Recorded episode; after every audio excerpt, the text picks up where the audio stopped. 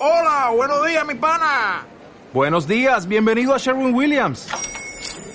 ¡Ey! ¿Qué onda, compadre?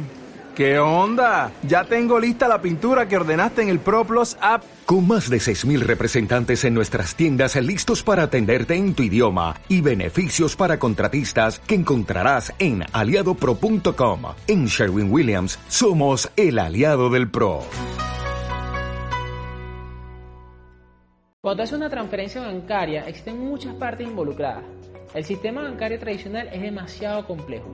Mientras tú hagas una transferencia entre dos cuentas de un mismo banco, es simple. Por eso normalmente se ve reflejado en cuestión de minutos en la otra cuenta y normalmente sin costo.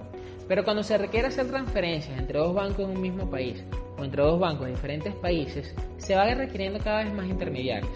Esto es lo que hace que una transferencia interbancaria pueda demorar uno o dos días y cuando se trata de transferencias internacionales puedan demorar hasta semanas.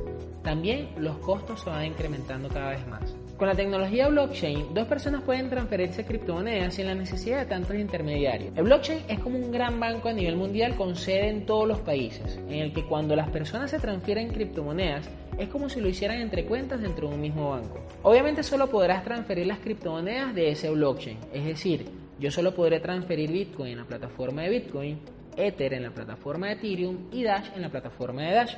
Pero eso no es problema cuando te encuentras con una plataforma como Mercury Cash con la que puedes cambiar tus criptomonedas a tu moneda de curso legal y puedes retirarlo en tu banco local.